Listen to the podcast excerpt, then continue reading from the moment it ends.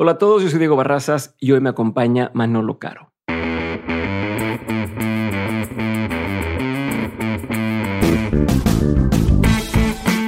Hoy tuve el gustazo y honor de platicar con Manolo Caro, productor, guionista y director de cine y teatro mexicano, a quien hoy seguramente conoces por ser el creador y director de La Casa de las Flores, una serie mexicana que vino a romper precedentes y que se ha convertido en una de las series más exitosas de Netflix y que también firmó un contrato de exclusividad de varios años con la plataforma Netflix, con la que ha realizado proyectos como la miniserie Alguien tiene que morir y el musical Era una vez pero ya no, a estrenarse próximamente. Manolo también dirigió varias películas como No sé si cortarme las venas o dejarme las largas en el 2013, la cual fue una adaptación de su obra de teatro del mismo nombre. También La vida inmoral de la pareja ideal en el 2016, Perfectos desconocidos, Elvira te daré mi vida pero la estoy usando y La casa de las flores, la película que se estrenó en el 2021. Algo importante que tienes que saber de Manolo si es que no has visto ninguna de sus películas o sus series o sus obras de teatro todavía, es que es una persona que constantemente está retándose, constantemente está retando a la audiencia, retando las propuestas y rompiendo esquemas. Creo que esto es parte de lo que ha hecho que tenga el éxito que tiene el día de hoy y justo hablamos mucho de eso en el episodio, de cómo mantenerse relevante, de por qué quiere seguir haciendo proyectos distintos y un montón de cosas más. Y antes de empezar, una cosa más que quiero que sepan es que ya pueden encontrar en Netflix todo el material, todas las películas y las series que ha hecho. Y si no están seguros por dónde empezar, yo les recomendaría que empiecen por La vida inmoral de la pareja ideal. Yo creo que es un muy buen inicio para empezar a ver todo el material y todas las obras que tiene Manolo Caro. Manolo, bienvenido a Dementes. Gracias por estar conmigo el día de hoy. Hace tiempo te escuché en una entrevista decir que tú saliste de prepa sabiendo que ibas a hacer esto durante toda tu vida y que ibas a ser alguien exitoso y famoso y demás. Y que estudiaste arquitectura, pues como esta especie, entre comillas, entre plan B y también porque te gustaba la arquitectura y explorar otra cosa, pero tú decías, yo ya sé que me voy a dedicar a esto. Una cosa es que sepas o que tú creas y otra cosa es cuando empieza a pasar realmente, ¿no? Cuando, cuando realmente dices, ya estoy siendo esto. ¿En qué momento o momentos te empieza a creer este 20 donde dices, ok, ya, ya es una realidad esto que yo pensé que iba a pasar. me da mucha risa recaer con esto porque tengo un amigo muy querido, conocido por todo el mundo, Sebastián Yatra, que siempre me dice, Manolo, no digas eso. Y le digo, güey, tampoco tú no lo sabías. Y me dice, no, yo siempre supe que iba a ser cantante. yo, yo siempre supe que iba a ser director, pero, pero soy el cliché del director. O sea, yo a los seis, siete años recuerdo que le pedía a Santa Claus una cámara de video. Y recuerdo que las fiestas, mientras todos mis, mis primos jugaban o mis hermanos, yo estaba grabando y estaba grabándolos a ellos y los ponía a actuar. Siempre lo tuve claro, obviamente hay dudas y más en una, hay una etapa muy complicada, ¿no? Que es cuando tienes que decidir a qué te vas a dedicar, o sea, que... Y ahí es cuando tomo la decisión de estudiar arquitectura por tener un plan B. más allá de, que hubiera dudado, dije, mira, la vida da muchas vueltas y si esto no se llegara a dar, me encantaría saber hacer otra cosa. Y si se da, me encantaría también saber otra cosa, ¿sabes? Porque mi vida pues se la dedico el 80% a mi profesión, yo creo, en este momento. Entonces me interesaba eh, estudiar, aprender. Cuando me di cuenta, yo creo que cuando el éxito de no sé si cortarme las venas en teatro. Yo yo eso para mí fue muy importante. Recuerdo que íbamos a hacer solamente 10 semanas en la Ciudad de México y, era como un experimento entre amigos conocidos. Y de repente las 10 semanas se agotaron en las primeras dos semanas y extendimos a tres meses y de repente extendimos a un año, empezamos una gira por toda la, la República. Y ahí dije, las cosas van a funcionar. A ver, ¿Cuándo lo comprobé? Cuando la Casa de las Flores. Yo creo que la Casa de las Flores. Pero eso fue casi 10 años después, ¿no? Sí, porque lanzaste 2011 o 2010. La, obra de teatro del 2010 y, la Casa de las Flores 2018. Ah, 2018. Sí. Sí, fue mucho tiempo después, pero esos ocho años yo tuve la duda de si era muy feliz y, sigo siendo muy feliz, pero tenía un éxito este, local en mi país y nadie fuera de México sabía quién era ni, ni de mis trabajos. Y la Casa de Azules lo que hace es como amplificar todo y, que de repente se me reconozca en otros países y se me invite a trabajar en, otras, en otros lugares. Ahí fue cuando dije, esto ya no hay marcha atrás y, bueno, también vino el contrato con Netflix, que ya hablaremos de eso. Esos yo creo que han sido los dos momentos más importantes. Después la gente cree que, que, uno atesora el momento de que sales a la calle y alguien te dice, ah, el Manolo. Eso tiene que ver con la popularidad. También es muy divertido vivirla. Se paga caro el boleto, pero yo creo que los dos grandes momentos de mi, de mi carrera profesional son no sé si cortarme las venas y la casa de las flores. Y eso que estás un poquito detrás de cámaras, ¿no? Todavía si fueras el, el actor todo el tiempo, igual este tema de pagar caro la popularidad sería todavía. Pues fíjate que se paga caro, ¿eh? aunque estés detrás de cámaras, porque después hay una sensación de por estar dando la cara o dar entrevistas o hacer un statement de algo que tienes que ser un libro abierto para opinar de cualquier cosa o se te exige como si tuvieras que, ¿no? Este, yo he alzado la voz por ciertas causas y de repente estoy tomando unas vacaciones y y me llegan mensajes de no te has pronunciado de esto y yo, oigan, estoy de vacaciones, no, estoy de vacaciones. no, soy, no soy un activista, soy una o soy un ciudadano comprometido con, con lo que creo, pero poner límites también es importante o de repente pasan cosas a, a, nivel personal que los medios creen que se pueden publicar o se pueden hablar cuando dices eso es vida privada y eso se tiene que quedar ahí y bueno, pero no me quejo, ¿eh? También tengo una muy buena relación con los medios. Claro. Tengo muy buenos fans, muy buenos haters, entonces es parte de... Ahorita te voy a preguntar algo de los haters, pero vamos a regresar a, que decías esto de, del plan B y de, o sea, a tu infancia, ¿no? Y, y del plan B de, de la prepa. ¿Por qué estabas tan seguro en preparatoria? O sea, no, vaya, creo que lo abordaste con mucha madurez, según me lo estás contando ahorita, el decir, ok, ya sé que me voy a dedicar a esto, pero tengo que tener este, estas otras herramientas o saber otra cosa. Pues tienes 18 años o creo que incluso lo hiciste más joven, ¿no? Eh, siempre fuiste así de, maduro, reflexivo, introspectivo. A, mi pensar, a esa edad te estás viendo, ay, ¿dónde voy a ir al pedo? O a ver qué estudio, lo que sea, pero no tienes esa claridad de, a ver, yo me voy a dedicar a A y esto me va a servir para B. Y y a ver qué pasa. A ver, me he equivocado muchas veces eh, en mi vida, tanto personal como profesional, pero siempre he sido un alma muy vieja. O sea, a ver, soy muy reventado o fui muy reventado.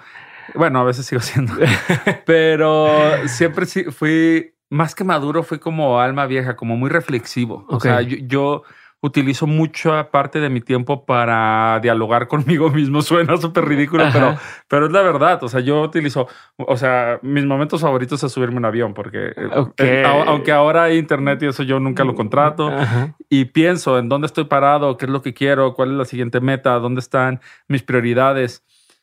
Y no solamente tiene que ver con la ambición de lo profesional, porque a veces mis prioridades son en bajarle el ritmo al trabajo, no aceptar este, tantas propuestas, pasar más tiempo con mi familia, este, con mi pareja. Pero lo tenía claro porque no sabía hacer otra cosa. O sea, no, no tenía interés siquiera de hacer otra cosa. Después vino el gusanito de la arquitectura, que es mi carrera de profesión, porque me gusta mucho la estética y, justo estaba estudiando y me, me interesó, me interesó lo que lo que veía de arquitectura. Sí, que este viaje en Sydney. Y esa, pues fíjate, justo pasó eso. Yo vivía en Guadalajara y me justo cuando terminas este, la prepa, que todo el mundo dice me voy a tomar un año sabático y voy a ver qué hacer de la vida todos mis amigos estaban, estaban yendo este, a estudiar o, a ver o a hacer de mesero o de bartender a Londres. Justo yo estaba saliendo del closet en ese momento. Entonces lo único que quería era no ver a, gente que me conociera por lo que fuera a pasar, porque estaba en una etapa de experimentar y, de y de reconocerme de como persona. Conocerte, ¿no? Sí, entonces fue justo que decidí irme al otro lado del mundo con mi mejor amiga. Y este, recuerdo que llegamos y yo trabajaba en un lugar donde hacíamos licuados. Okay. Estaba muy divertido. Como de, la mañana, la gente que va en la mañana así por su... Sí, enfrente de la playa, rarísimo, pero, pero fue donde conseguí mi primer trabajo. y la ciudad me impresionaba mucho, me impresionaba mucho salir de noche, ver los edificios. Y me empezó a, interesar muchísimo la, la posibilidad de, de estudiar arquitectura. Yo ya escribía en ese momento, ya, ya, pasaba muchas horas de la tarde escribiendo. Sí, ya había pasado lo de motel, ya ha pasado. Sí, este, ya había pasado a motel, ya había pasado. Los primeros cortos ya estaban ahí. Y regresé, me acuerdo, a Guadalajara Y lo primero que, para sorpresa de familia, lo primero que les dije es que estudiar arquitectura. Todo el mundo fue como de, ah, se le quitó la cosquillita de, del cine y del teatro. Y después lo dije muy claro, dije, voy a estudiar arquitectura hasta donde pueda porque creo que voy a empezar a trabajar en esto antes. Y así sucedió, güey. Yo acabé la, la universidad estirando la liga durísimo, durísimo, porque fue como en cuarto semestre que recibí un contrato para hacer un, unas cosas para Televisa. Y de repente empecé a faltar muchísimo a la escuela y empecé a, reprobar materias. Después las adelantaba en los veranos y terminé muy apenas. Apenas, sí. Ok. Dijiste que no eras tan buen estudiante, ¿no? O sea, en, en carrera te escuché alguna Sí, en carrera no era buen estudiante porque dividí mucho mi energía, mi tiempo y, y a ver, me gusta mucho la arquitectura, pero no tenía el talento. O sea, eh, los, lo era muy bueno como, como para la idea, pero no la sabía porque también me daba muchísima hueva, no la sabía cómo concretar. Ya. Pero son súper perros en arquitectura de ah, la maqueta le tiene pegamento, rómpesela.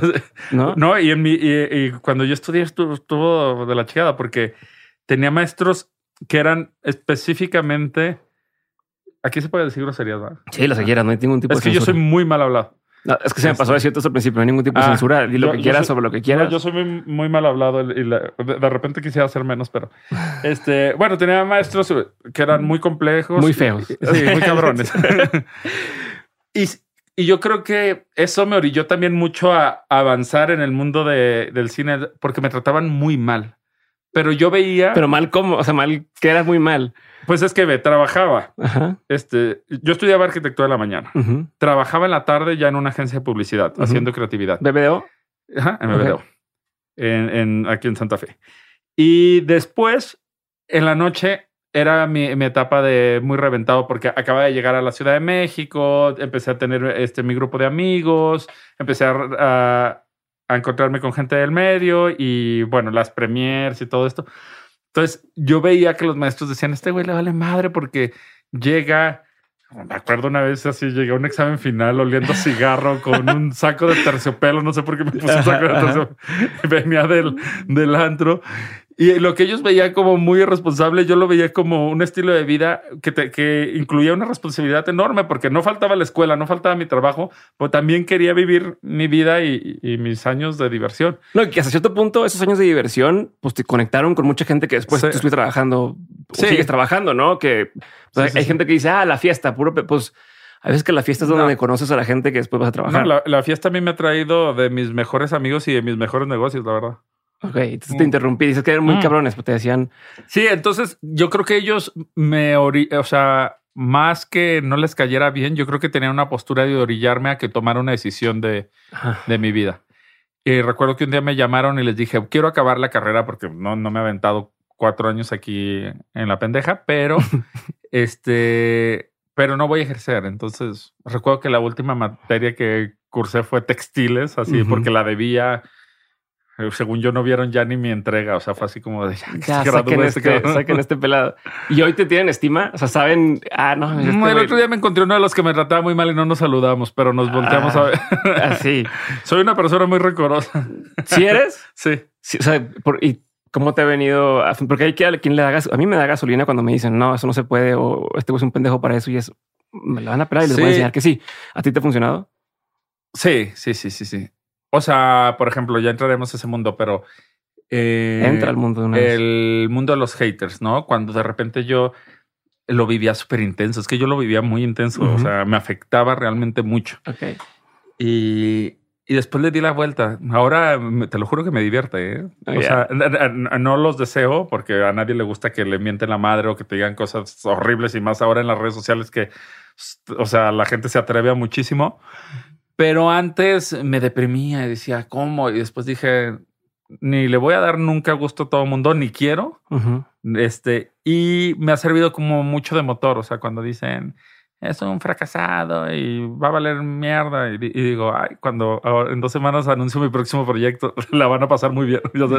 Ok. Pero tiene que ver con darle la vuelta a las cosas y no tomarse. Yo no me tomo hoy en día, porque sí lo hice, como te conté, mi profesión tan en serio. Y esto es un arma de doble filo y justo lo hablaba el otro día en una entrevista.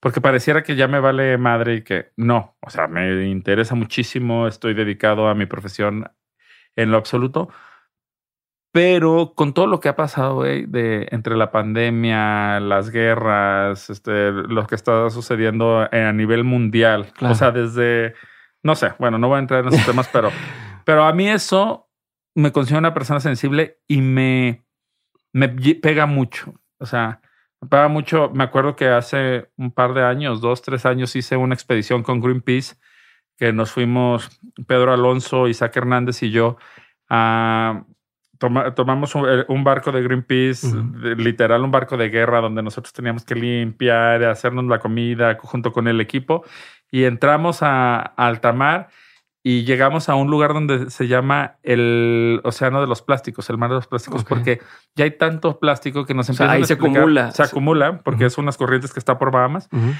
Y hicimos como toda una, nosotros no, pero iban un grupo de investigadores y nos contaron y yo hice un video. Y me acuerdo que, que después cuando pisé tierra dije, lo que nosotros hacemos es increíble porque damos esparcimiento, entretenimiento, desconectamos de la realidad a, muchas personas, pero no estamos salvando ni el océano, ni, este, ni estamos eh, encontrando la cura de ninguna enfermedad.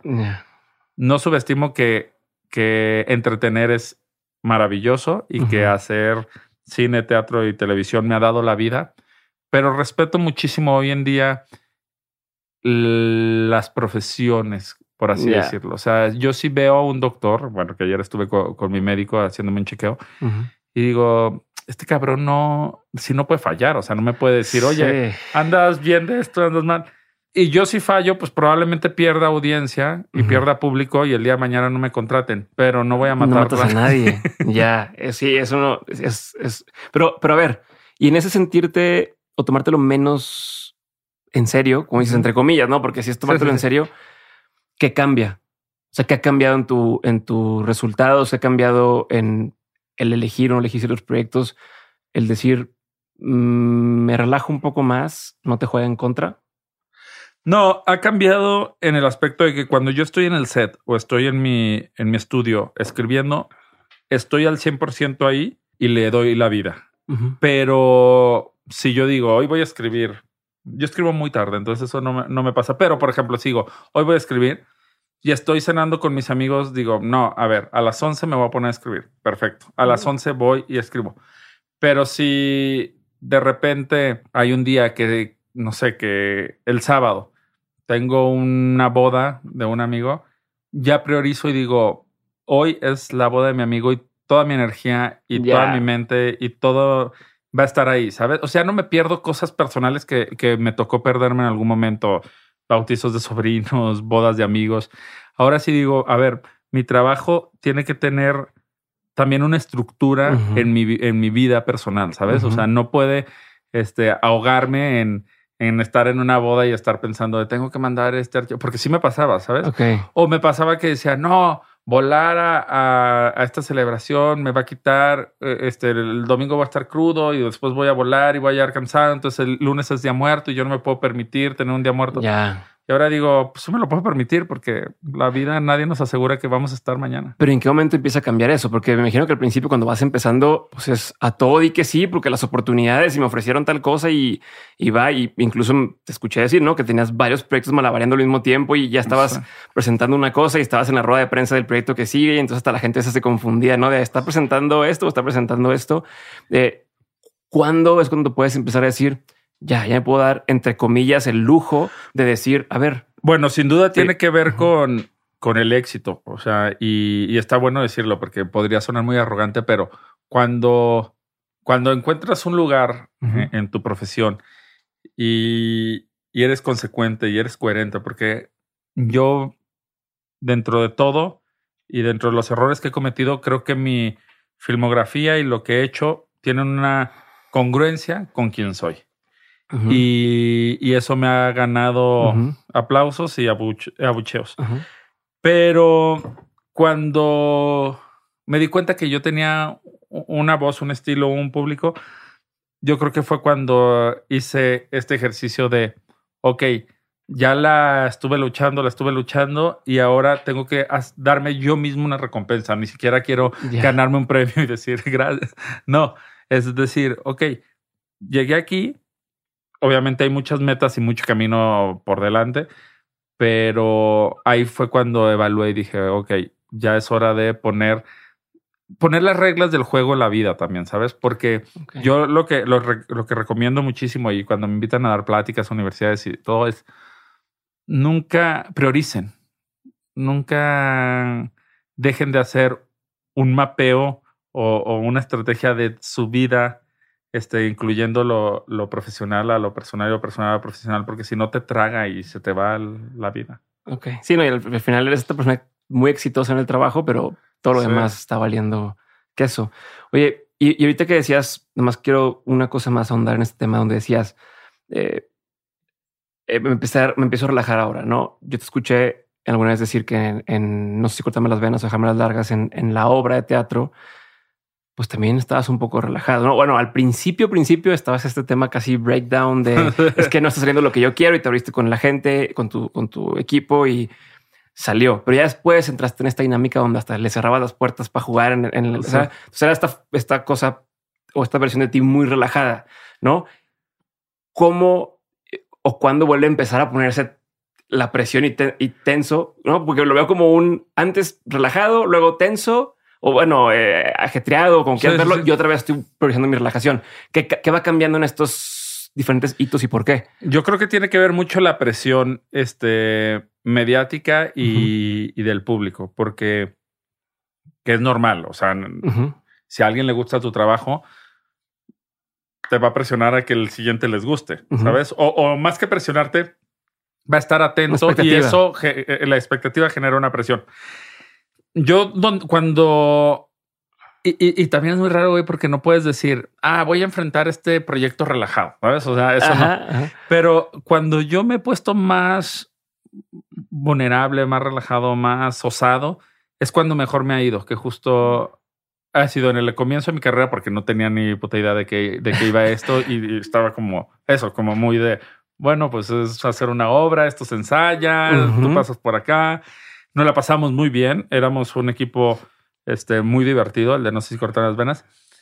Y yo creo que cuando viene el éxito y, viene la segunda obra, pues la gente tiene una, tiene una expectativa, yo me pongo nervioso, la segunda obra no funciona Después me, doy cuenta que en la tercera obra quería hablar de una cosa personal. Yo, yo había terminado una relación, entonces escribí ese, ese proyecto para exorcizar mis miedos. El de un, dos, tres por, Ajá, por mí. Un, dos, tres por mí, por todos mis amores, que llegó al cine como amor de mis amores. y, y, eso fue bien porque yo creo que la gente lo sentía muy honesto. Era muy honesto porque literal es mi, mi el fin de mi relación, o sea, idéntico. Entonces, ahí había como eso, como, una, como un vínculo muy estrecho entre la persona y, el público. Y después cuando pretendes hacer, hacer algo y te pones, pues las cosas van mal. Este, no sé en qué están, nadie tiene la clave. Yo sí he encontrado que cuando mejor me la paso es cuando, cuando me, mejor me ha ido. Y en la Casa de las Flores lo que sucedió es que arriesgué muchísimo. O sea, era un proyecto que, que y ahora te puedo decir, en algún momento se pensó en cancelar la serie durante el rodaje. O sea, hubo una plática de... Porque yo me entregué los guiones y los guiones gustaban. Sé que Televisa te dijo, no, ahorita que Netflix. Y luego Netflix, ah, sí. que Televisa, ah, Televisa sí. Bueno, esa es una muy buena anécdota porque yo tenía la, la, la historia de la Casa de las Flores en mi cabeza y en ese momento me habían buscado a mí Sin Televisa o sea, cuando dices, tengo en mi cabeza, la, tienes la tenía ya mapeada, no, no los guiones, pero ya decía, esto es una familia, dueña de una florería, son tres hijos, era otro elenco. Este Cecilia era la única que se conservaba en las dos plataformas. Y a Televisa no le gustó, pasó. Y, pero estuvo muy bueno, güey, porque pasó y pasaron de una forma un poco desagradable, la verdad. No, no, me trataron muy bien. Que, que no ahí sí no guardo rencor porque después estuve en la empresa platicando este, con el jefe y, y, muy bien, o sea, muy bien y, reconoció que, que fue un mal momento. Entonces, después de esa cita, como a la semana yo me voy a, al Festival de Los Cabos. Estaba en el Festival de Los Cabos, estaba presentando la bien moral de la pareja ideal. Y justo después de una fiesta me, me encuentro con Diego Ábalos, que es directivo de Netflix, y me dice, ¿tú eres Manuel Caro? Sí. Me dice, bueno, pues no, nos interesa muchísimo tener una plática contigo, pero esto te estoy hablando que era a las 2 de la mañana. Sí, en una tienda de conveniencia. Este, sí, sí. Ah, pues te lo sabes muy bien, porque soy adicto a una bebida energética. Entonces, este, fui a, pasé a comprar para tener para la, para la mañana siguiente. y, y, justo ahí me dijo, oye, pero 2 de la mañana, tres, no me acuerdo. Y me dio su tarjeta y dije, bueno, pues a ver. Recuerdo que después le escribí un mail y me contestó inmediatamente y volé a, los pocos días a Los Ángeles a hacer el pitch. Volé con un amigo este, que también iba a ir a hacer un pitch, que nos encontramos en el avión. Este, entonces, presenté y siempre tuve la sensación de que ahí iba a poder vivir la historia porque era una historia que se atrevía mucho.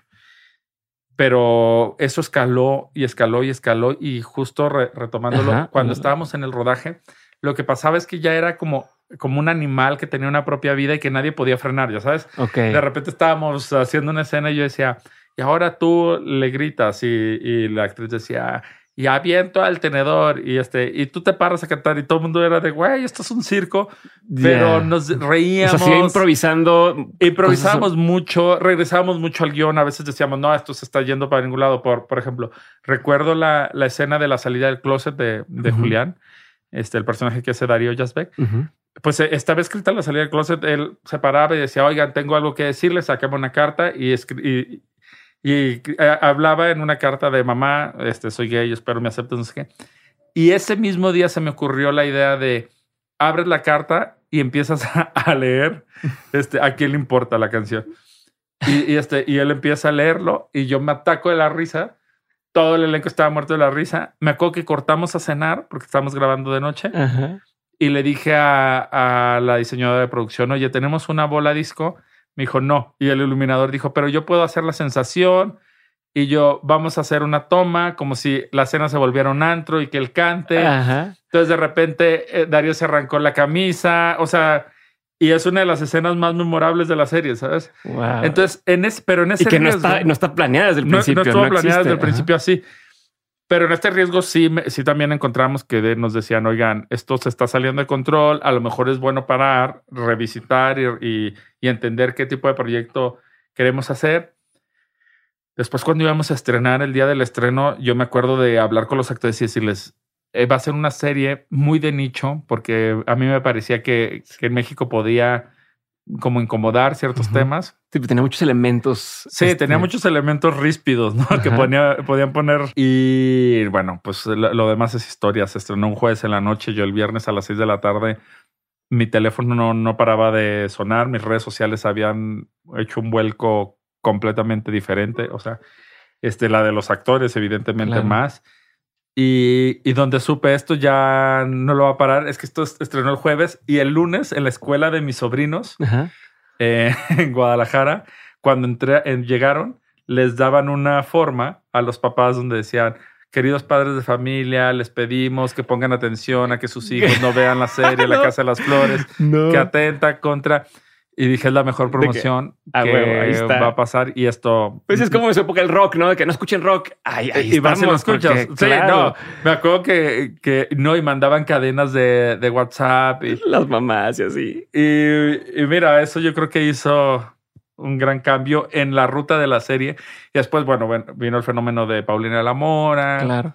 Que también ahí fue otra improvisación, ¿no? El tema del acento. O sea, eh, a lo que iba ahorita, y te pregunté lo de Televisa y luego lo de Netflix, porque decías, estábamos a punto a lo mejor, o consideramos cancelar eh, todo, cuando ellos hayan creído en ti, decir, va, vamos a darle, y luego lo vas llevando a un nivel en el que incluso los que dijeron, va, dicen, no sé. Y, yo he notado su tendencia entre que proyectos que les van muy bien, digo, podría ser lo contrario, pero los que van muy bien tienden a hacer cosas que se arriesgan un poco más allá, ¿no? Y, resulta que le fue pésimo o le fue muy bien y fue un, gran acierto, que es tu caso en este momento.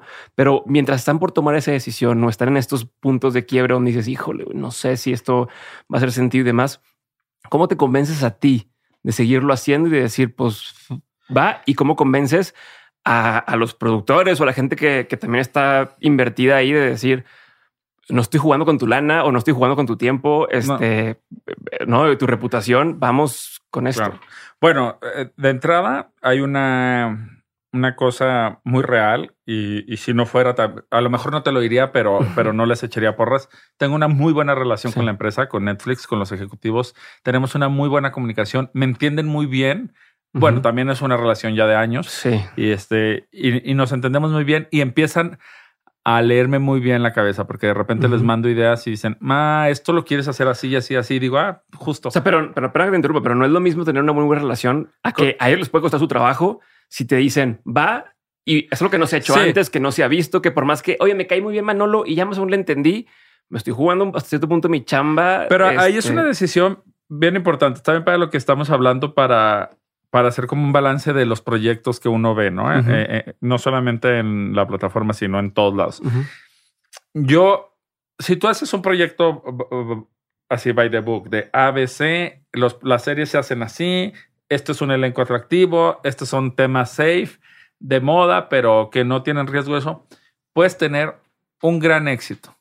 Pues si todo se alinea, porque también de repente puede ser un gran éxito, pero si no hay riesgo, nunca pasas esa línea de entre el éxito y el fenómeno, ¿sabes?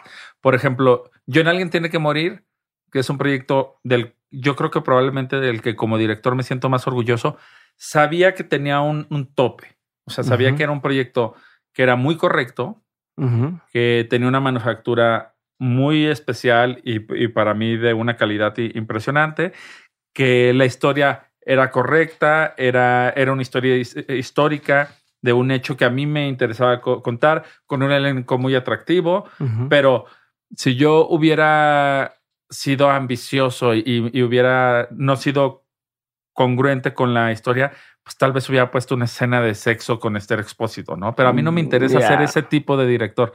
Yo, y a lo mejor estoy bien pendejo porque eh, ganaría más, ¿sabes? pero, pero no me interesa ni tener esa relación ni con mis historias, ni con mis actores, ni con mi público. Entonces, yo llamé a esos actores y sabía que íbamos a estar muy satisfechos en un universo que tenía un contenido. o sea, estaba contenido, tenía un tope, ¿no?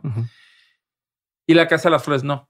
La Casa de las Flores o podía haber hundido mi carrera o, bueno, eh, gracias a la vida pasó lo que pasó, porque había mucho riesgo. Entonces, ahí es cuando se vuelve referente a algo, ¿no? Yo, yo recuerdo, yo, bueno, para no, no solamente hablar de, de, mi trabajo, recuerdo del trabajo de Luis Gerardo Méndez, este muy querido amigo, cuando hizo Nosotros los Nobles, que que lo, que hicieron Luis Gerardo y Gary era un riesgo total, porque podrían, los podrían haber odiado y podría haber caído como en una caricatura y de repente todo el mundo hablaba como Javi Noble, ¿sabes? Sí, sí, sí.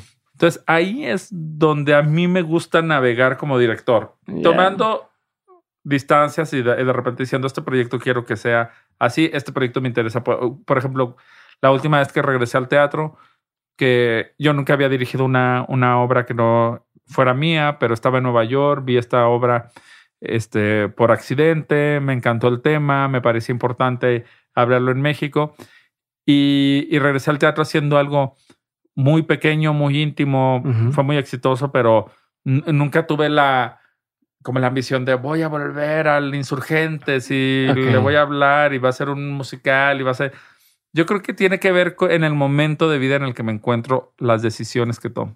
Ok, ¿y, y cómo, o sea, cómo manejas esa presión por, por decir, a ver, vas muy bien con la primera, ¿no? Este, cortame las venas. Y luego dices, viene el, entre comillas, fracaso de la siguiente obra que le fue un poco más rápida con esta estrategia de déjame, sigo haciendo algo por si esto se va acabando, esto sigue, ¿no? Como la colita. Y luego voy a ir muy bien con otro y luego voy a ir más o menos bien con otra cosa. Y luego, o sea, ¿cómo manejas entre una y otra eh, de tus obras y tus, y tus películas el decir es momento de arriesgar o es momento de como, como esto que dices, no vienes a la Casa de las Flores y ah. dices yo no quiero ser el director de la Casa de las Flores, que nada más me quede con, con, ese gran logro. Eh, y me voy a esta otra que es contener un poco más la historia, pero luego tienes en marcha un musical y tienes en marcha otras cosas. ¿Cómo vas jugando con, con ese riesgo y cuando sí, cuando no hay que arriesgar? Bueno, yo, yo creo que lo, lo principal es no tomarse tan en serio ni los éxitos ni los fracasos. O sea, que, que cuando pasó lo de la Casa de las Flores, por ejemplo, uno de los mejores este, consejos que tuve me los dio Cecilia, que me dijo: A ver, esta carrera es una montaña rusa, ahora estamos acá. Mañana no sabemos. Entonces disfrutémoslo, pero no, eso no quiere decir que tu carrera se va a mantener ahí.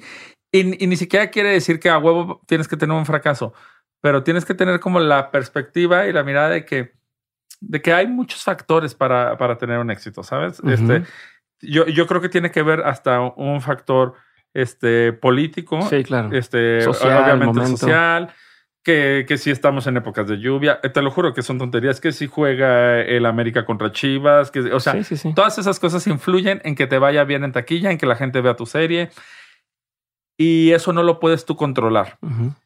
Cuando vienen los fracasos, que yo he tenido dos fracasos fuertes, también es no tomar, no, no puedes decir, lo hice todo mal, es aprender y decir, bueno, también hay una variante que a lo mejor no estuvo a mi favor. ¿Qué hice yo? ¿En dónde estuvo el error? ¿Qué pude haber hecho mejor?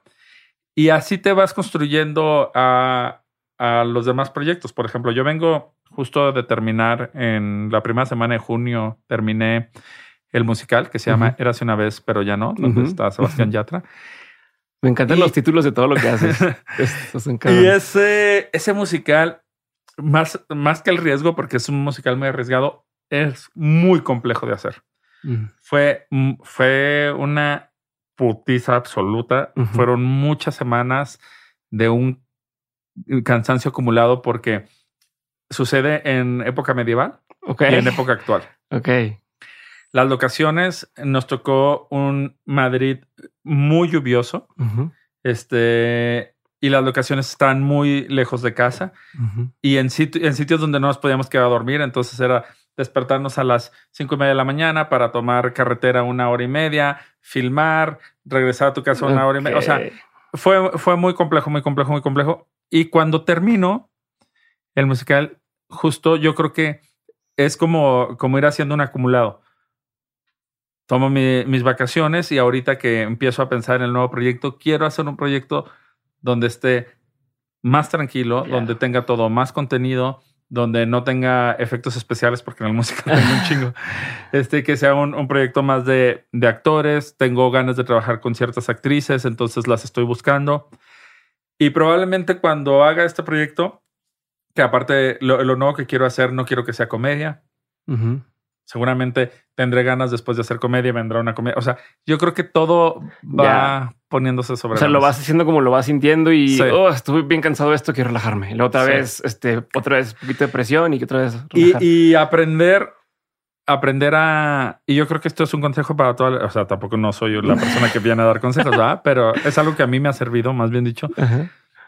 el entender que las decisiones, o sea, que, que marca mucho más mi carrera a lo que he renunciado, a lo que he dicho no, que a lo que he dicho sí. Es muy trillado porque todo el mundo lo dice, pero de repente yo sí me encontré en momentos donde había ofertas muy atractivas y, y una, o por ejemplo, hubo- tuve una muy grande que era como incluir a, a muchos comediantes, a to- como eran como lo- una empresa quería incluir como a los cuatro comediantes más hot de México y hacer una comedia y hacerlo este, como en un salón de belleza. eh, No me acuerdo bien qué era.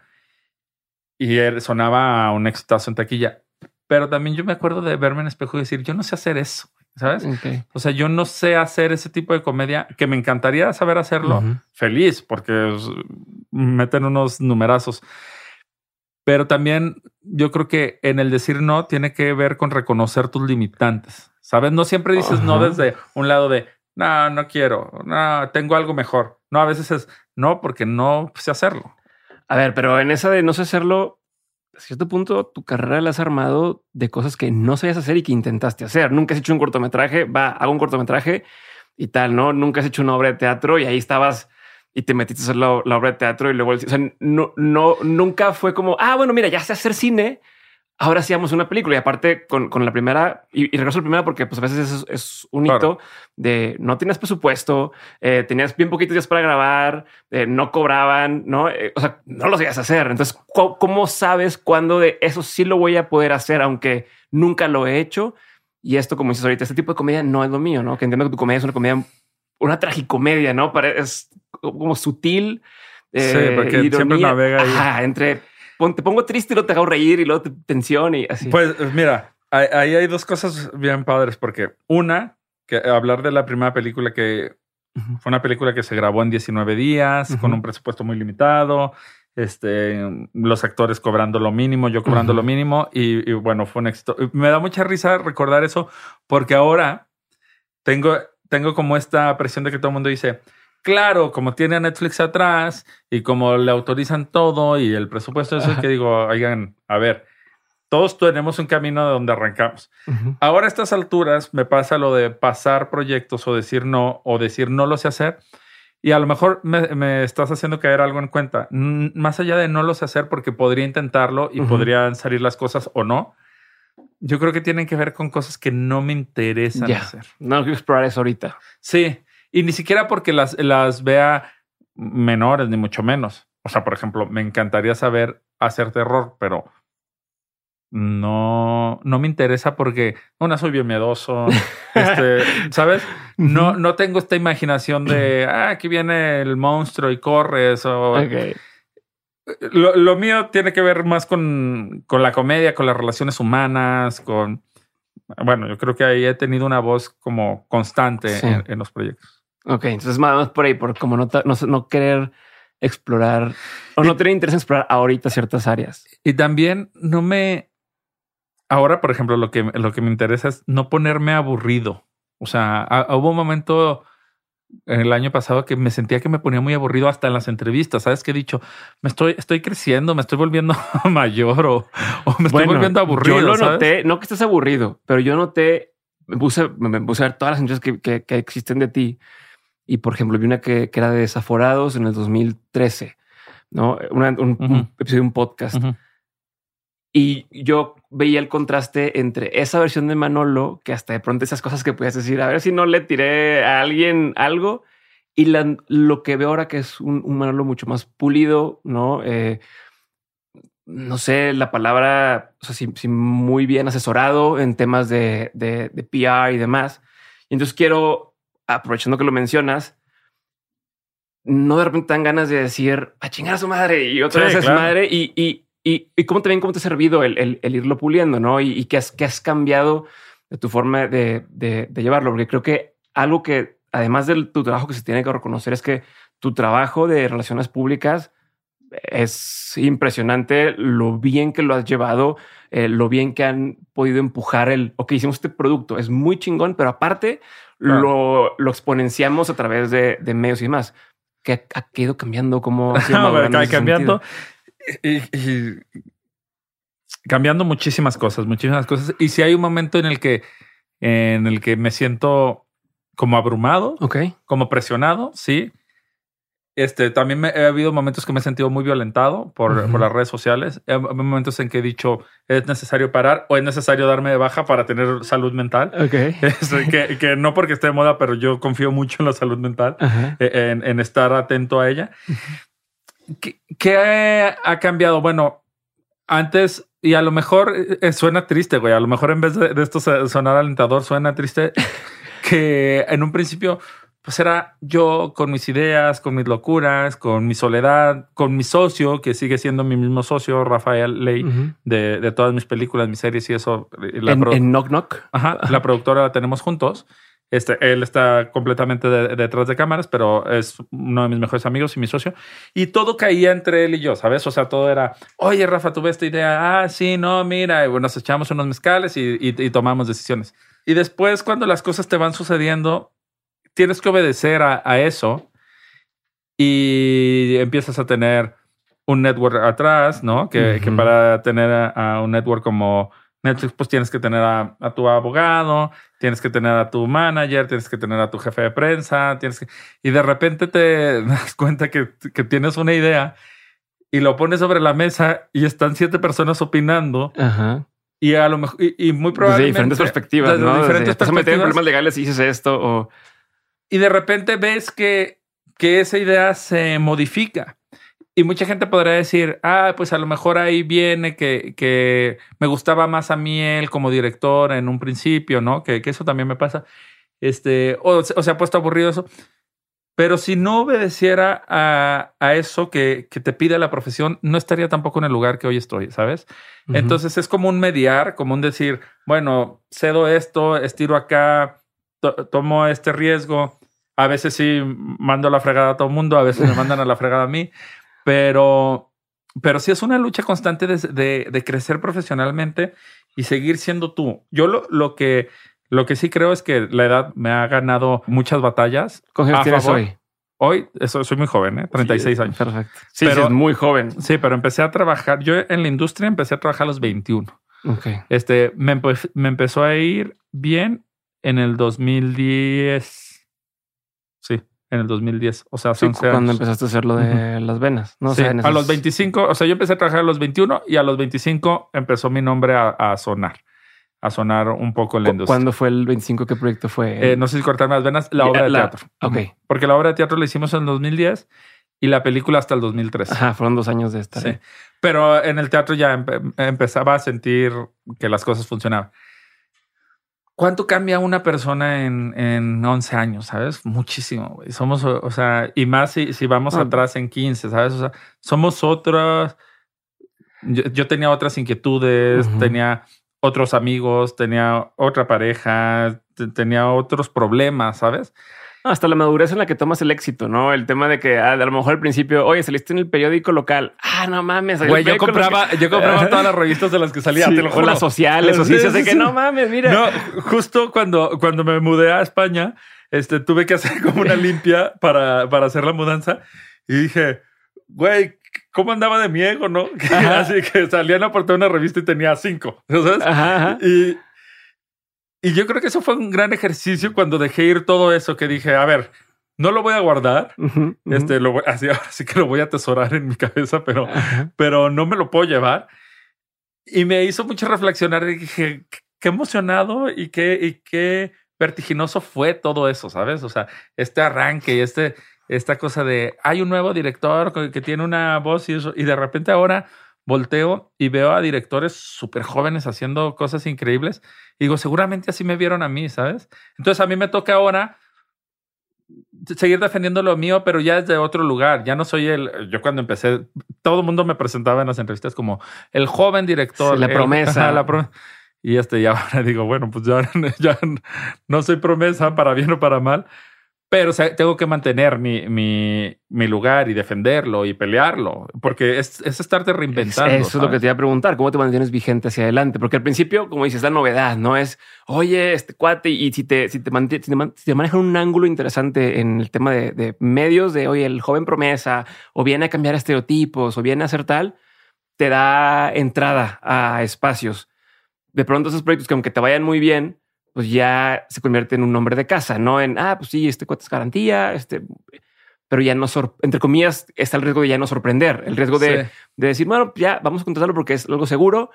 No te empieza a entrar la cosquillita de ahí vienen otros chavos que así como yo fui el que vino a desbancar a otros en su momento y, y entonces en tu mente, ¿cómo juegas con esta competencia que viene o hacia adelante? Yo quisiera llegar todavía a esto y cómo abordas ese camino, ¿no? Para no quedarte en el olvido, eh, que ahorita obviamente no es el momento, o sea, estás en, la bueno, estás subiendo, todavía, pero como... Justo yo creo que, que no creyendo que esto es el tope, porque me sería muy mediocre, porque tampoco no es que tenga la carrera más brillante. O sea, creo que he dado buenos pasos para, para mi edad y he encontrado en el mundo del streaming un lugar, ¿no? este, la casa después me, me lo brindó y, el trabajo anterior pues me hizo llegar ahí.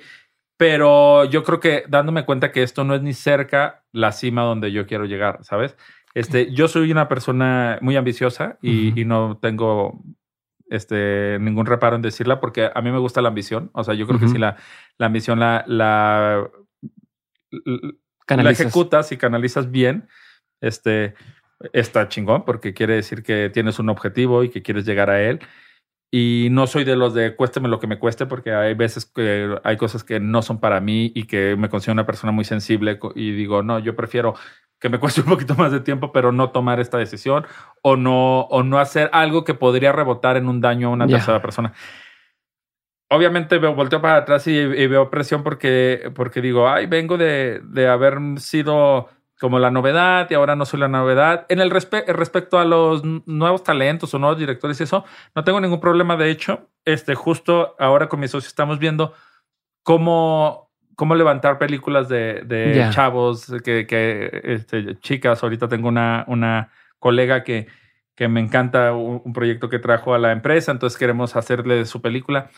Eso creo que, que hasta es regresarle a la vida buenas cosas que te ha dado, ¿sabes? Y, a, mí me interesa ser agradecido. Pero mm, eso, yo veo las metas y ahora, por ejemplo, ahora que estoy en, en España viviendo, me pasa que digo, bueno, en México al final ya estaba acomodado. Entonces, que esté acá y que me esté abriendo otra vez público y eso, está bueno. Como en algún momento me gustaría este, irme a Argentina y hacer cine en, en Argentina porque me gusta muchísimo cómo trabajan. Hay muchos actores que me interesan. Mi, actor favorito es Ricardo Darín y vive allá. Entonces, espero un día poder este, ir y trabajar con él. Eh, está lo de Estados Unidos, que siempre ha estado como, como ahí rondando, no se ha concretado nada, pero, pero está está sucediendo, por así decirlo, y, ver para adelante y ver que, hay muchas metas por cumplir y, también ahora estoy en una etapa de que me estoy cuestionando si quiero ser padre. o sea, cosas que también es importante darme el tiempo, ¿no? De, pensar. y que ahora te hace el tiempo de pensar, puros aviones nada más cuando puedes estar pensando. Este, y, y, ir de España, ¿por qué? ¿Por qué si es, o sea, por qué dices voy a dedicarle un tiempo y es temporal? Es no, me voy a quedar y hasta quedé. Mira, lo, de España es una. Y te lo estoy poniendo también porque sé que hay gente que dice, oye, ¿por qué se va a España? Sí, y hay gente que dice que se México. y, yo siempre he tenido un problema con, de adicción, entonces no sé si porque me fui a vivir a España, sé porque soy zipizapo.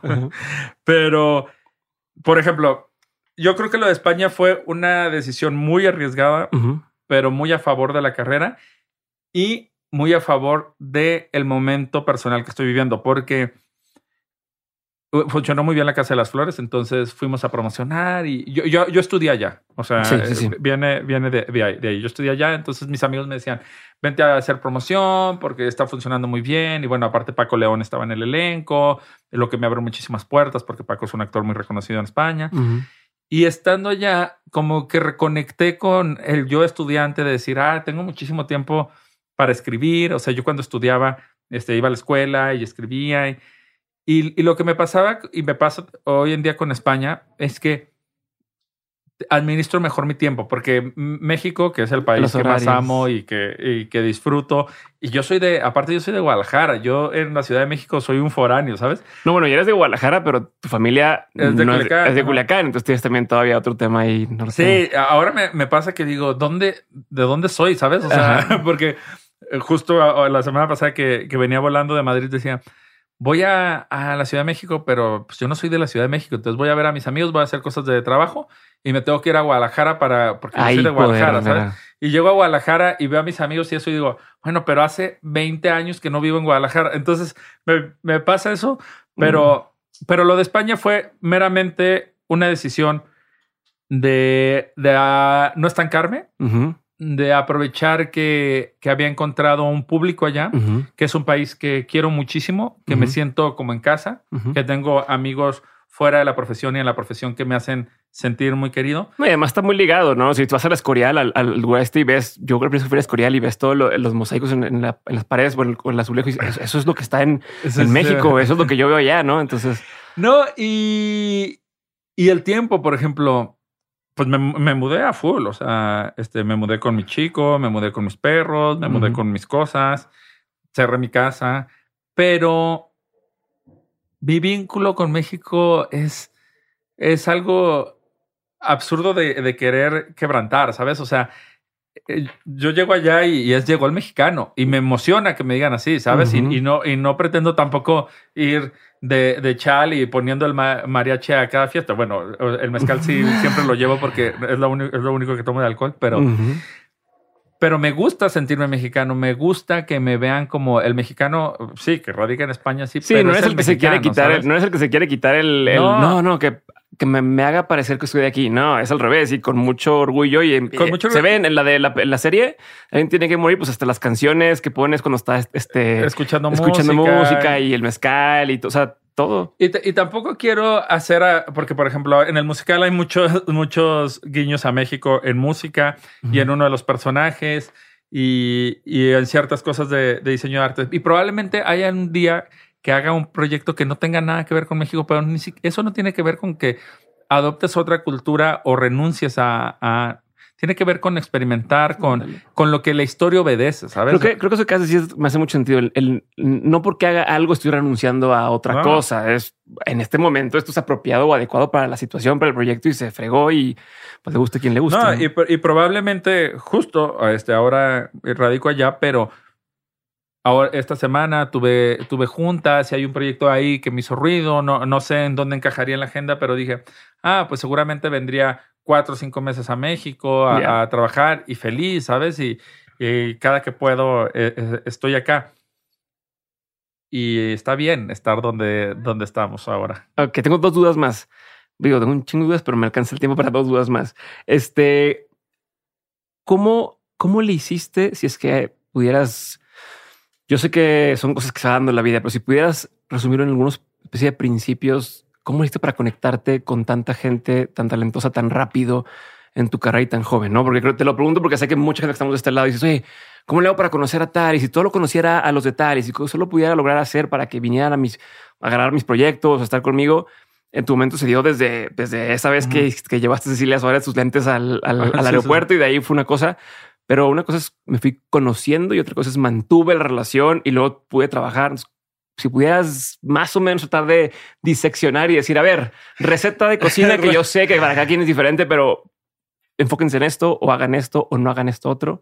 Pues yo creo que la receta, o sea, que no es receta, es ser tú mismo. A ver, yo, por ejemplo, cuando conocí a Cecilia, ¿no? Que aparte a la gente le encanta que, que hablemos de, de nuestra relación, pero cuando conocí a Cecilia, pues yo no me puse la meta de voy a ser amigo de Cecilia. De hecho, yo soy muy amigo de un primo de Cecilia que nos presentó, pero me cayó muy bien. Me interesó su mundo, me interesó lo que me decía, este, su visión, sus temas, lo que la movían. Y ahí me interesé, me interesé y, le, y, la cuestioné y le pregunté y seguramente la hice reír también. Ahorita puedo ser muy serio, pero me considero una persona simpática. Mis amigos dicen que soy muy simpático, y que hago reír a la gente. Siempre ha sido. Entonces, este, supongo que le caí bien y fue como, ah, pues dame tu teléfono, este, cuando vayas a México. Entonces también nunca he tenido miedo. O sea, cuando vine a México, pues le hablé. O sea, sí, sí ella era la actriz de Sexo y Lágrimas y todo el poder y de Spanglish.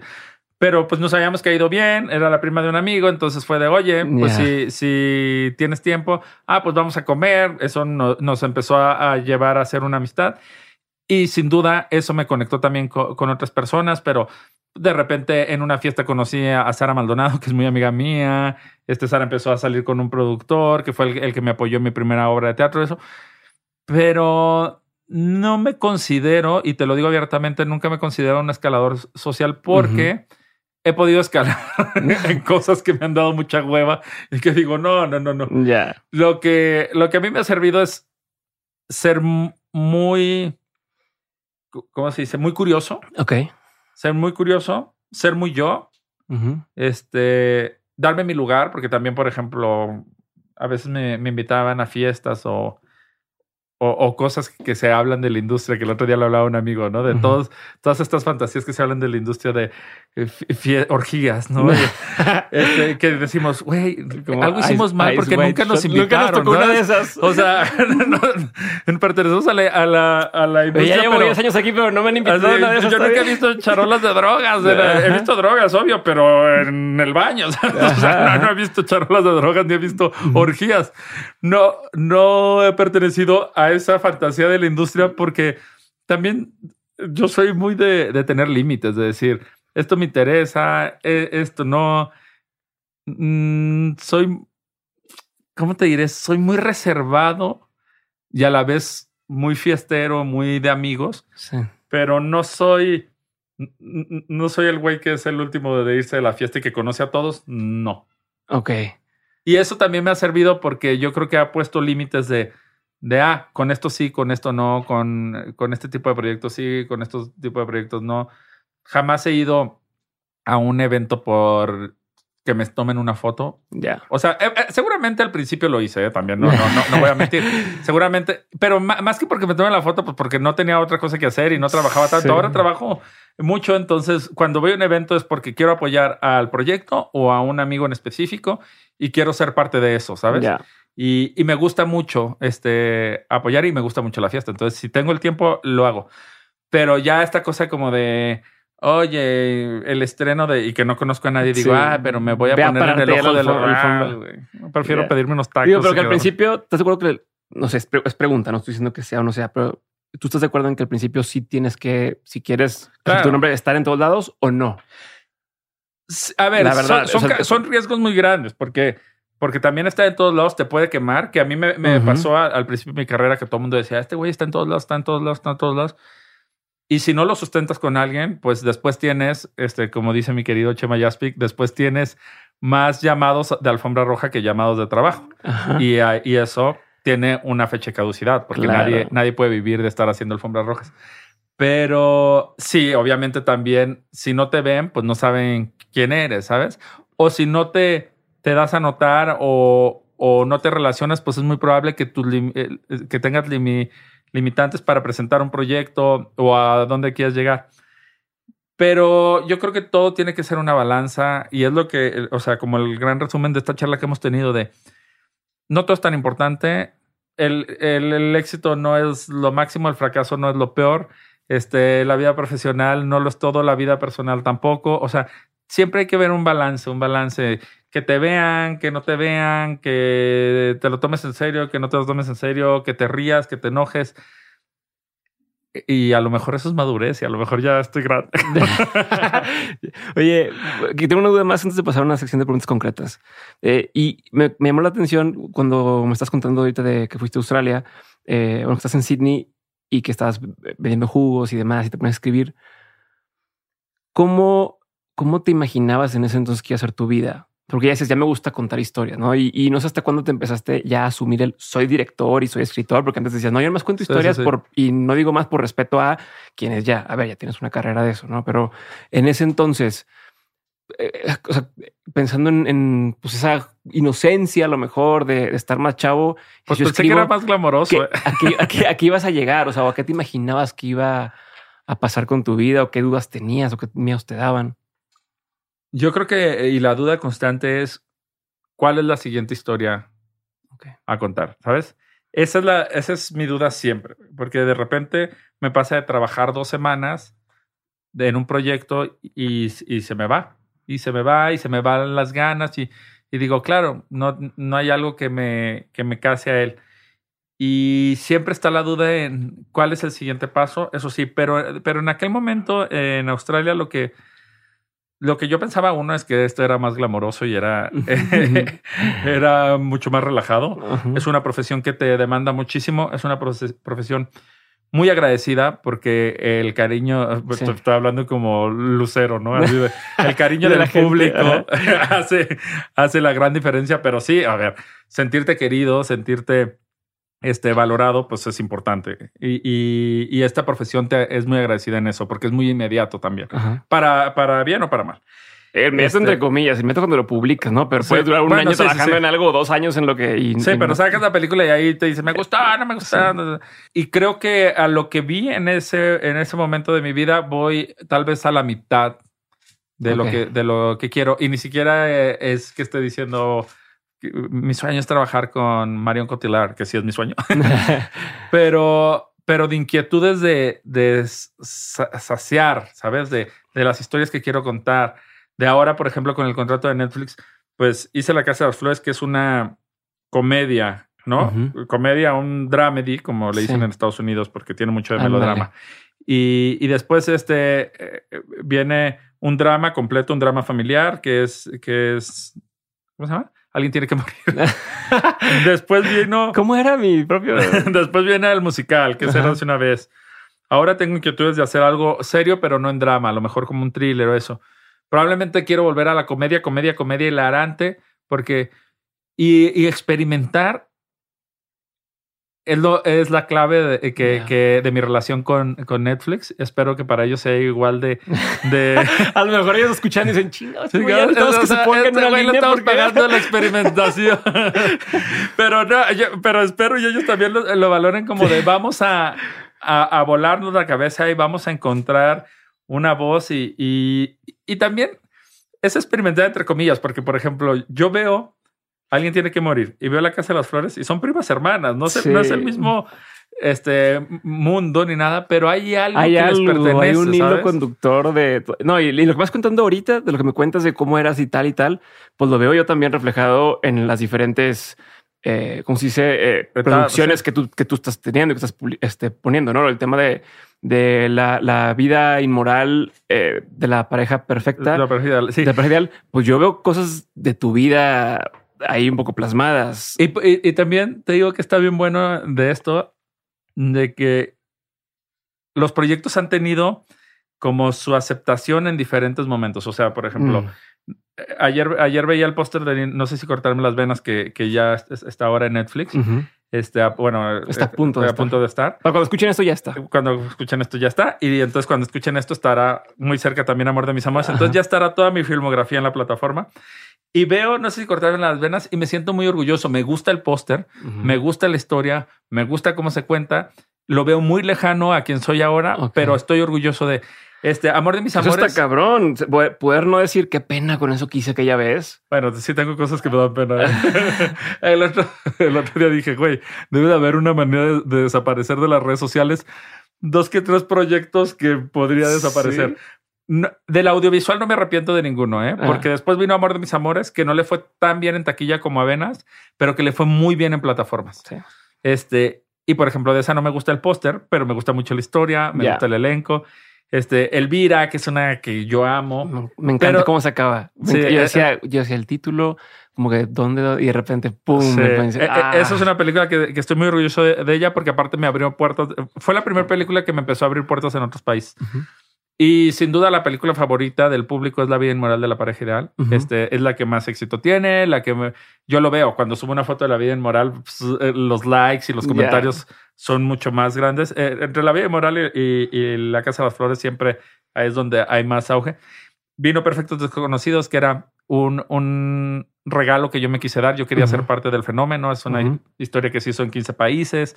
Yo quería que la, la de México la dirigiera yo y me la ofrecieron y la acepté.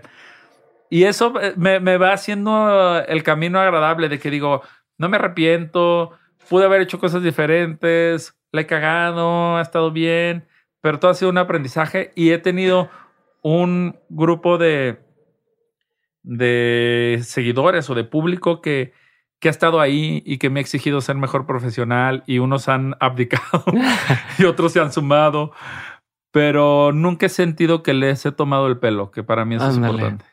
Está chingón. Hijo, tengo un chorro de dudas, pero nomás, ¿cómo administras esa paciencia o impaciencia de decir, ok, por ejemplo, Netflix, oye, vamos a hacer, quiero hacer 100 cosas, no, Ah, tengo sí. 100 ideas, pero primero una y luego otra y porque dices, estoy a la mitad donde quiero llegar. A lo mejor tienes ya en mente 10 historias que quieres contar o tal. y dices, "¿A qué- ¿En cuánto tiempo? No, en cuánto, no son cosas Claro. que se hacen de seis meses para, para y están listas. ¿Cómo administras tú personalmente esa prisa?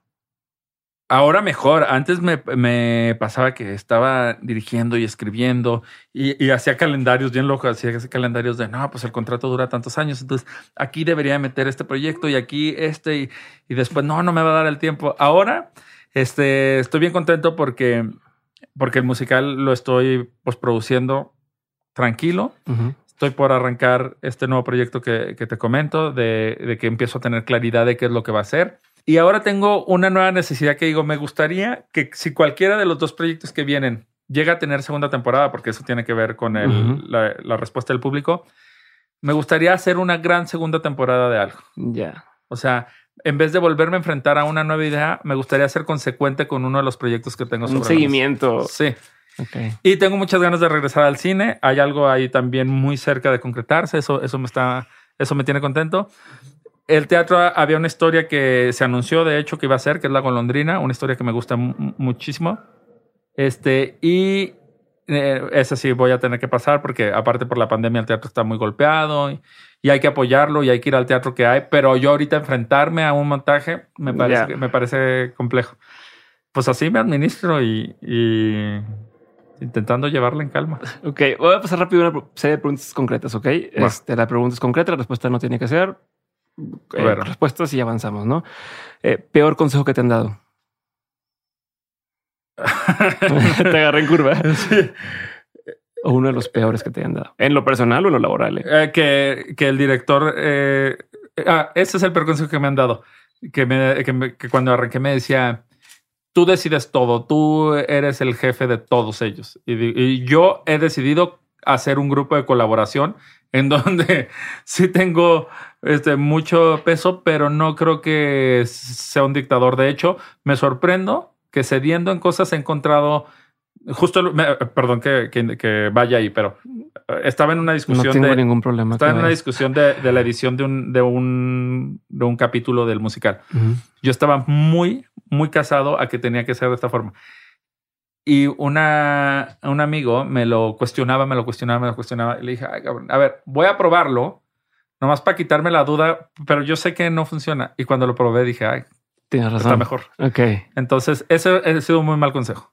Ok. ¿Cuál ha sido uno de los mejores consejos? Todos los días haz algo que te acerque a tu meta.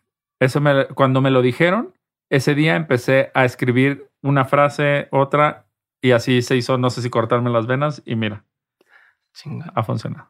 ¿Qué opinión tienes que poca gente comparte contigo? ¿Qué opinión? Una opinión no muy popular que tengas. De esas que hacen una cena y se arma la polémica. Este, que la democracia está sobrevalada. Muy bien.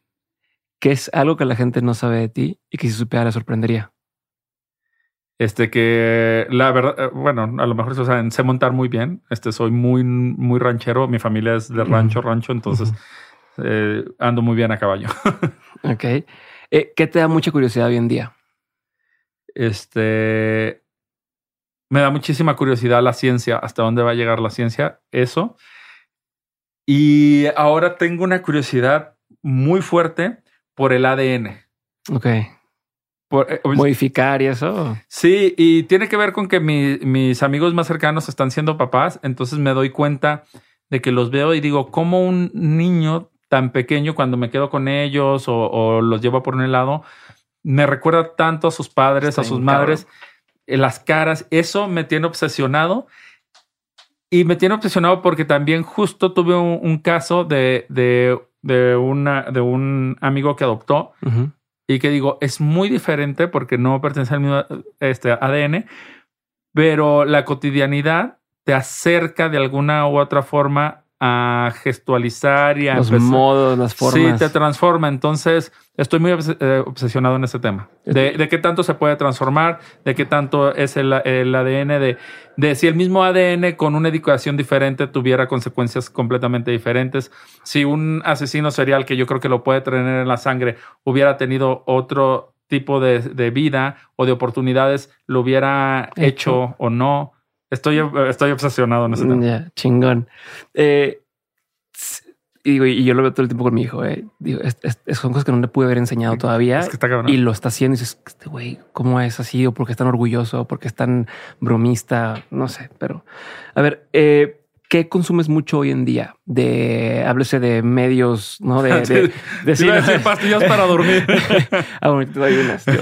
Este, de, de, mm, no sé, de, de televisión, de redes sociales, de eso. ¿Qué es lo Bueno. que tú en el día a día dices, "Ah, esto sí lo, lo, lo veo? me Bueno, meto"? consumo mucho Instagram. Me encanta esa red social. Ujú. Este. Dime cuentas en particular, si pudieras decirme un par. Es que la gente me dice, quiero ver qué bueno, sigue. a- a- ahorita estoy obsesionado con una cuenta de brutal, de arquitectura brutalista Ujú. que me gusta muchísimo. Este, me gusta mucho seguir como a, a plataformas de cine, fo- fotogramas, este, bueno, la- las, las de siempre, mm, Variety, The Line, eso para saber qué, en qué anda todo el Ujú. mundo. Me gusta seguir mucho memes, Ok, la verdad. ujú. Este, me hacen muchísimo reír. Este, amigos que, que no veo tanto, pero que son súper hilarantes, no sé, un Aldo Rendón, Memelas de Orizaba, y esos me parecen muy cagados. Este, consumo muchísimo series. Ujú. Ahorita acabo de terminar Young Royals en Netflix, que me gustó muchísimo. Este, estoy empezando la nueva de Nicole Kidman de HBO. No, es de Hulu, esa de la de Nicole, Nicole nunca Kidman. sabemos de cuál es cuál. Sí, ya, ya es un desastre. Este, bueno, hoy voy a ver así, aventando cuando vean este podcast, Sweet Girl, que está mi amigo Manuel García Rulfo, este, con Jason Momoa, este, que se estrenó. Esa veré hoy. Me gusta mucho ir al teatro. Este, voy mucho al teatro. Me gusta mucho la danza contemporánea, cosa que a lo mejor la gente no sabe de mí. Este, entonces voy, voy- voy mucho a ver danza contemporánea. Por, por, Isaac me he acercado al ballet, lo veo menos de lo que Isaac quisiera. Le entiendo ya más porque me ha enseñado muchísimo. Entonces, este, ya, ya entiendo y, y, me gusta ese universo. Me gustaría en algún momento hacer una ficción de, de ello. Y me gusta mucho tomar vino y vino. mezcal. Ok. Eh, dos dudas más. Película, serie, documental, pieza de arte que haya marcado un antes y un después en tu vida. Cualquiera de esas, no tiene que ser todas. Dime una cosa que dices, vi esto y pum, me voló los sesos. Bueno, siempre lo he dicho porque, porque esa es la real.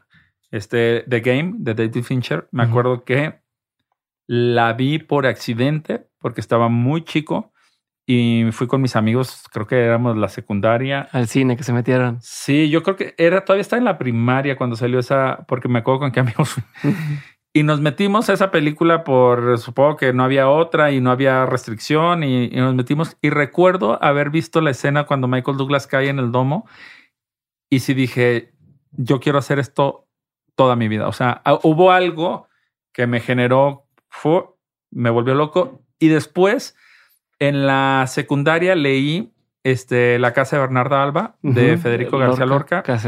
Y me, me volvió loco, loco, loco, loco. Y ya después me encontré el cine de Wes Anderson, de Almodóvar. Ahorita, por ejemplo, me raya muchísimo Taika Waititi. Me parece este, un director increíble. Y me gusta mucho estarme como, como actualizando. O sea, música, este, videoclips, me gusta mucho ver videoclips, casi no hago, pero, pero me gusta. Perfecto. Última duda. De todo lo que has vivido, tanto en lo personal como en lo laboral, has tenido un montón de aprendizajes. Si tuvieras que quedarte con tres cosas que quisieras tener siempre presentes, ¿cuáles serían esos tres aprendizajes? Bueno, ahorita estoy viviendo un momento vulnerable con, con la vida, este, con, con, la salud. Entonces, eso, la salud es lo más importante. Este, yo creo que otra cosa que me quedaría siempre es dar calidad de tiempo a, lo que estás haciendo. Cuando estás con tus amigos, estar ahí. Cuando estás trabajando, estar ahí. estar presente. Yo creo que eso, estar presente. Y la tercera, voy a decir educación, pero yo la, la transformo al arte. El arte cambia las vidas.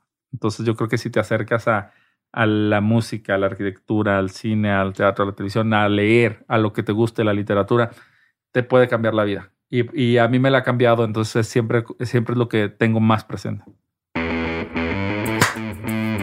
Acabamos. En tiempo, justo a tiempo. Listo. No, hombre, me quedé con un chorro de cosas que te quedan preguntar. ¿Cómo sentiste? bien, bien. ¿Sí? ¿Sí? sí, sí, muy bien. Qué bueno. Qué bueno. Es chingón.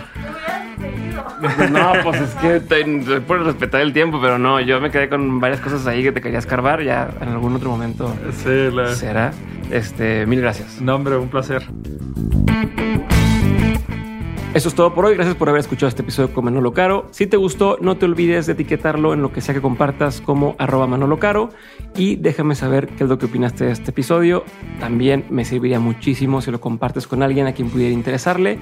Si no estás seguro de dónde compartir, una forma fácil de hacerlo es entrando a YouTube y compartiendo el video de YouTube, porque en YouTube justamente vienen puestos cada uno de los capítulos o cada uno de los momentos que hablamos en la conversación con su sello de tiempo para que puedas estar yendo y viniendo sin mucho problema y puedas decirle a alguien, oye, te recomiendo que escuches este episodio, chécate el minuto número tal y así va a ser muy fácil que puedas compartir.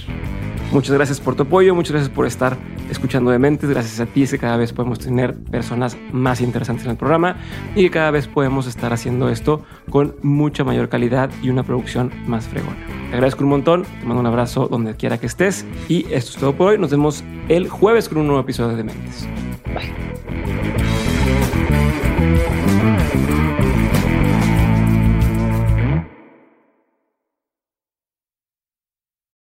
Lucky Land Casino asking people what's the weirdest place you've gotten lucky? Lucky? In line at the deli, I guess? Aha, in my dentist's office. More than once, actually. Do I have to say? Yes, you do. In the car before my kids' PTA meeting. Really? Yes. Excuse me, what's the weirdest place you've gotten lucky? I never win and tell. Well, there you have it. You can get lucky anywhere playing at LuckyLandSlots.com. Play for free right now. Are you feeling lucky? No purchase necessary. Void where prohibited by law. 18 plus. Terms and conditions apply. See website for details.